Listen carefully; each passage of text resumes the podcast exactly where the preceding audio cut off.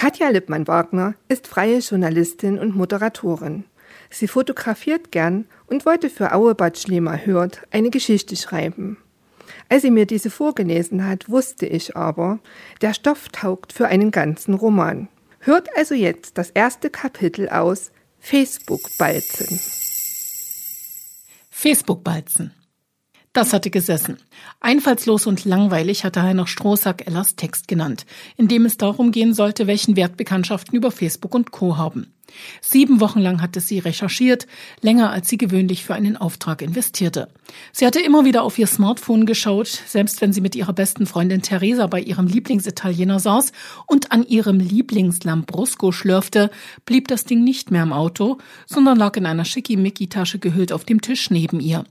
Ella hatte immer wieder Antworten in die Tastatur ihres Laptops gehackt, sich drei Fake-Profile zugelegt und nicht zu vergessen, ihr eigenes Profil dabei sträflich vernachlässigt. 2547 Freunde, von denen ihr einige echt ans Herz gewachsen waren und mit denen sie einen regen Austausch sehr schätzte, hatten sieben Wochen lang nichts mehr von ihr gehört. Nur hin und wieder hatte sie gecheckt, wie viele Nachrichten mittlerweile aufgelaufen waren. Als sie das letzte Mal danach geschaut hatte, waren es mehr als 500. In Ellas Kopf drehte sich alles, doch das Gedankenkarussell wurde je durch die tiefe Stimme Heiner Strohsacks unterbrochen, der diesmal nicht vor sich hin brummelte, sondern Ella direkt ansprach. Wo bitte ist hier die Innovation, das Neue, das Interessante? Wo findet sich der Leser wieder? Hast du überhaupt den Rechercheauftrag verstanden? fragte der Redaktionsleiter. Das ist ein Text, den liefert jeder Volontär nach seiner ersten Arbeitswoche. Ich wollte eine spannende Geschichte, von mir aus eine Liebesgeschichte, aber auf jeden Fall eine lebendige Geschichte.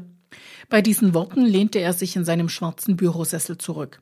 Sein runder, voluminöser Bauch kam dadurch erst richtig zur Geltung. Das zerknitterte Hemd spannte sich und der zweite Knopf oberhalb des Hosenbundes sprang auf, so dass sich ein kleines Stück des weißen, völlig unbehaarten Bauchs des Chefs zeigte. Schon mehrfach war Ella das aufgefallen.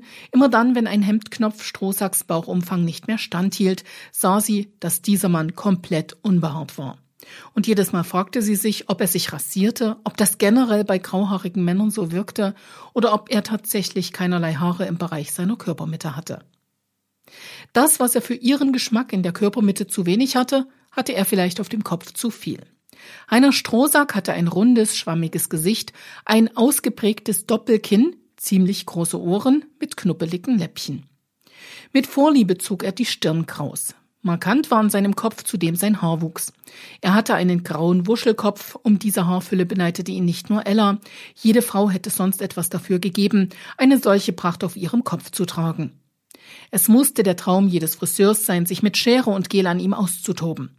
Doch Strohsack wollte offenbar seinen Haarwuchs auf dem Kopf gar nicht in richtige Bahnen lenken. Nicht nur die Augenbrauen wucherten bei ihm in jede Richtung. Heute aber hatte Ella keinerlei Nerv, über die Brauen ihres Chefs nachzudenken und sich auszumalen, welch Vergnügen es wohl sein musste, diese in Form zu zupfen. Sie fühlte sich wie ein Schulkind, das etwas ausgefressen hatte. Ella spielte nervös an ihrem Kugelschreiber, den sie bei einer ihrer Recherchen von einem Bundestagsabgeordneten geschenkt bekommen hatte, und starrte dabei Heiner Strohsack an. Als sie merkte, wie ihr die Tränen in die Augen schossen, wendete sie schnell ihren Blick von ihm ab und wanderte mit ihren Augen zu ihren vier Kollegen, die ebenfalls am Konferenztisch saßen. Gabi und Andreas hatten ihren Blick nach unten gerichtet. Das machten sie immer, wenn Heiner Strohsack einen Reporter, wie er es nannte, zu bestmöglicher Leistung animierte. Fotograf Jakob schien nichts mitzubekommen und schaute sich stattdessen auf dem Display seiner teuren Kamera Bilder an. Die schöne Sandy, Heiners Assistentin allerdings, schaute zu Ella.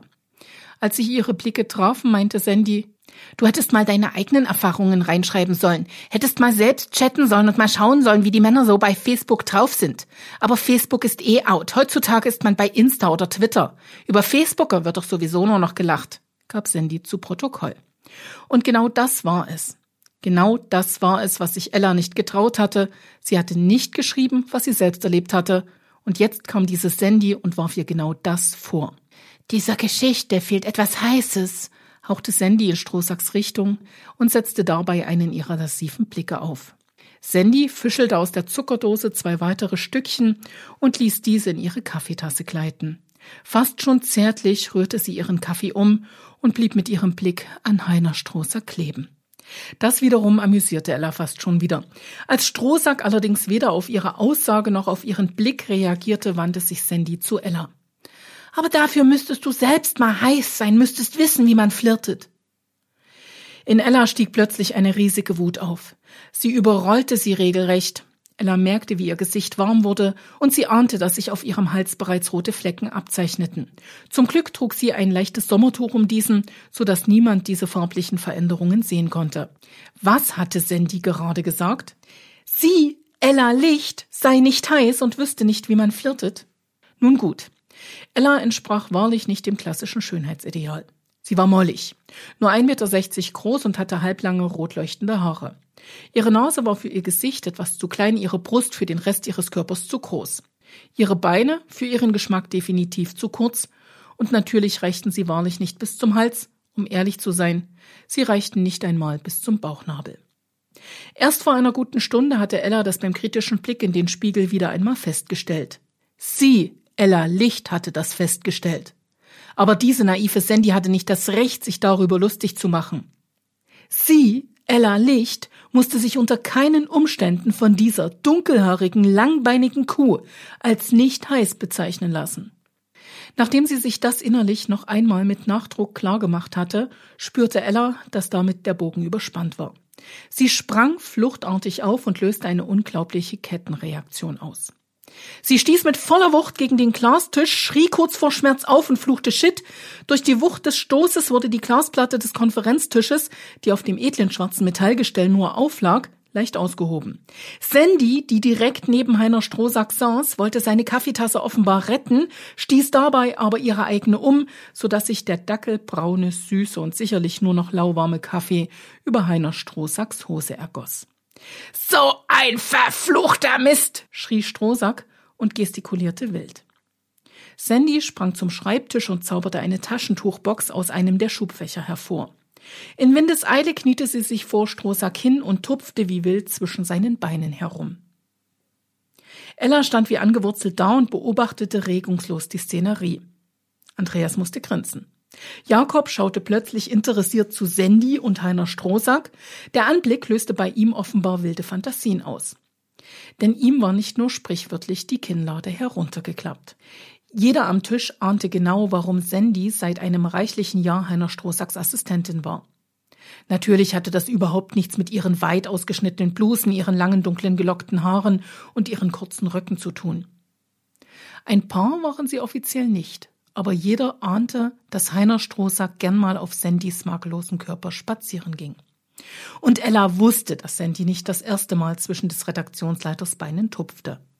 Und nun schoss es ihr durch den Kopf. Und nun gehe ich, sagte sie laut. Sie gehen nicht, schnauzte Heiner Strohsack sie an und sprang mit hochrotem Kopf auf. Sandy schubste er dabei zur Seite.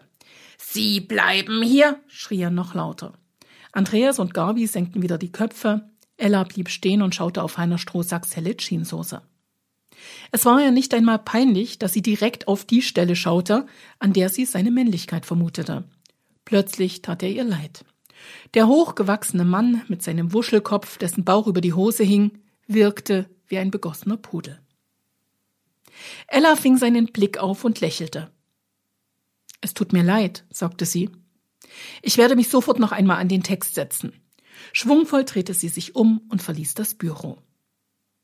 Nach zwei weiteren Stunden in der Redaktion, in denen sie sich zu den Vorfällen in Strohsacks Büro auch den Kollegen gegenüber ausschwieg, hatte sie ihren Laptop zusammengepackt, war mit dem Fahrstuhl in die Tiefgarage des Redaktionsgebäudes gefahren, in ihr blaues Auto eingestiegen und hatte sich in den Mittagsstadtverkehr gestürzt, um den ganzen Mist hinter sich zu lassen und endlich nach Hause zu fahren. Gabi hatte ihr zuvor, wie das ihre empathische Art war, liebevoll über den Rücken gestreichelt und ihr die Hand bei der Verabschiedung ausgiebig getätschelt. Ärgere dich nicht, hatte ihr Gabi mit auf den Weg gegeben und den entscheidenden Satz gesagt. Gib ihm das, was er lesen will. Schreib auf, was du mir erzählt hast. Ella hatte mit Gabi mehrfach über ihre Recherchen gesprochen, hatte ihr von den Typen erzählt, die sie als Elisa Bett, Franzi Kann und Fabi Henne kennengelernt hatte. Ella hatte ihre Elisa, Beth, zu einer Sexgöttin werden lassen. Diese Elisabeth wusste genau, was Männer wollten und zeigte dies auch in ihren stets öffentlich geposteten Beiträgen.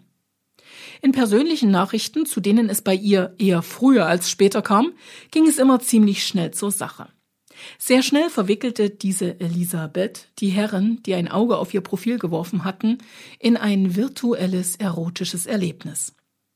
Innerhalb kürzester Zeit kitzelte Elisabeth aus ihnen auch jede noch so gut gehütete sexuelle Fantasie heraus. Mit Fabi Henne hatte Ella das ganze Gegenteil vor. Diese Fabi Henne war schüchtern, stets höflich und postete mit Vorliebe Fotos ihres Hamsters. Wer bei Fabi Henne landen wollte, der musste viel Zeit mitbringen. Doch diese hatten die meisten Männer, die bei Facebook balzten, offenbar nicht. Genau genommen war von Fabi Hennes Facebook-Bekanntschaften nach sieben Wochen keine einzige geblieben. Sie hatten offensichtlich keine Zeit und auch kein wirkliches Interesse, sonst hätten sie gemerkt, dass Fabi Henne mindestens fünf Hamster haben musste, die alle auf den gleichen Namen hörten. Denn Fabis Hamster Harry war mal braun, mal schwarz, mal weiß, mal zweifarbig und einmal war er sogar ein Zwergkaninchen. Aber irgendwie schien das niemanden zu interessieren. Alle fünf Harrys bekamen fleißig ihre Likes und Fabi Henne wäre, hätte es sie wirklich gegeben, an Einsamkeit gestorben. Doch es gab sie nicht. Und gegen Einsamkeit war ein Kraut gewachsen. Man musste nur wie Franzi kann sein. In Franzi steckte eine große Portion von Ella selbst. Sie war ein bisschen frech, ein bisschen feingeistig, ein bisschen humorvoll und ein bisschen erotisch. Und doch gab es einen entscheidenden Unterschied zwischen Ella und ihrem zweiten Ich Franzi. Während Ella unter den viel zu kurzen Beinen und ihrem viel zu dicken Bauch litt, sah Franzi noch dazu gut aus. Blonde Haare, große Augen, volle Lippen, so strahlte sie auf ihrem Profilbild. Sie hatte von nichts zu viel, von nichts zu wenig, in ihrem Aussehen dominierte Ausgewogenheit. Ella saß also in ihrem Auto und sinnierte über die drei Frauen, die sie sich im Dienst einer guten Recherche erschaffen hatte. Doch um die drei weiblichen Geschöpfe, die unterschiedlicher hätten nicht sein können, sollte es in ihrem Text gar nicht gehen. Vielmehr sollten die Herren im Mittelpunkt stehen, die sich den drei Frauen innerhalb der vergangenen sieben Wochen genähert hatten. Ihr erstes Rechercheopfer war der attraktive Alexander Klatz. Vorausgesetzt, sein Profilbild zeigte auch wirklich sein Konterfei. Er hatte tatsächlich alle drei Frauen angeschrieben, nachdem sie ihm eine Freundschaftsanfrage geschickt hatten. Mit Hey, Sonnenschein hatte er jede Konversation begonnen. Während Elisabeth mit den Worten Hey, Sexgott antwortete, schrieb Fabi Henne ihm zurück Sie müssen mich verwechseln, ich bin kein Sonnenschein. Franzi Kann hingegen machte gleich mal ihren Standpunkt klar und schrieb Wenn du eine Antwort willst, dann nenn mich nie wieder Sonnenschein. Es war kein Zufall, dass Ella Alexander Klanz für ihre groß angelegte Männer-Facebook-Balz-Studie haben wollte. Sie hatte mit Alexander Klanz schon einmal über eine kurze Zeit geschrieben. Allerdings war sein Aussehen, das er in seinem Profilbild wirkungsvoll zur Schau stellte, das einzig Glanzvolle an ihm. Schon bald langweilte sich Ella und brach den Chat mit ihm ganz schnell ab. Umso spannender fand sie die Frage, wie wohl Alexander Klanz auf Elisabeth reagieren würde. Die optische Sahneschnitte von Mann antwortete innerhalb von Sekunden auf die Sexgott-Nachricht mit den Zeilen Lust es zu probieren? Da die von Ella erdachte Elisabeth keine Kostverächterin war, antwortete sie schlicht und ergreifend mit Mal schauen. Es folgten ein Feuer und ein Vulkan-Emoji. Ella ahnte natürlich, was das bedeutete, wollte sich aber noch einmal versichern.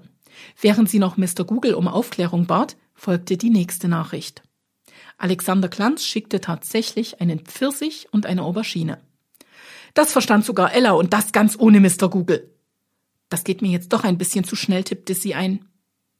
Erst anmachen und dann rühr mich nicht an, kam es zurück. Dass Alexander Klanz an dieser Stelle gar keinen Spaß verstand, machten etwa 50 knallrote, vor Wut schäumende Emojis klar. Ella hatte keine andere Wahl und blockierte als Elisabeth Alexander Klanz. Als Fabi Henne bestand in dieser Hinsicht kein Handlungsbedarf, denn Fabi hörte nie wieder von ihm. Franzi Kann musste sich drei Stunden in Geduld üben, ehe Alexander Klanz frech zurückschrieb. Na dann eben, hey Engel. Ella schüttelte mit dem Kopf und hatte plötzlich keine Lust mehr, Alexander Klanz in ihre groß angelegte Männer-Facebook-Balz-Studie einzubeziehen. Repräsentativ musste diese ja auch nicht sein.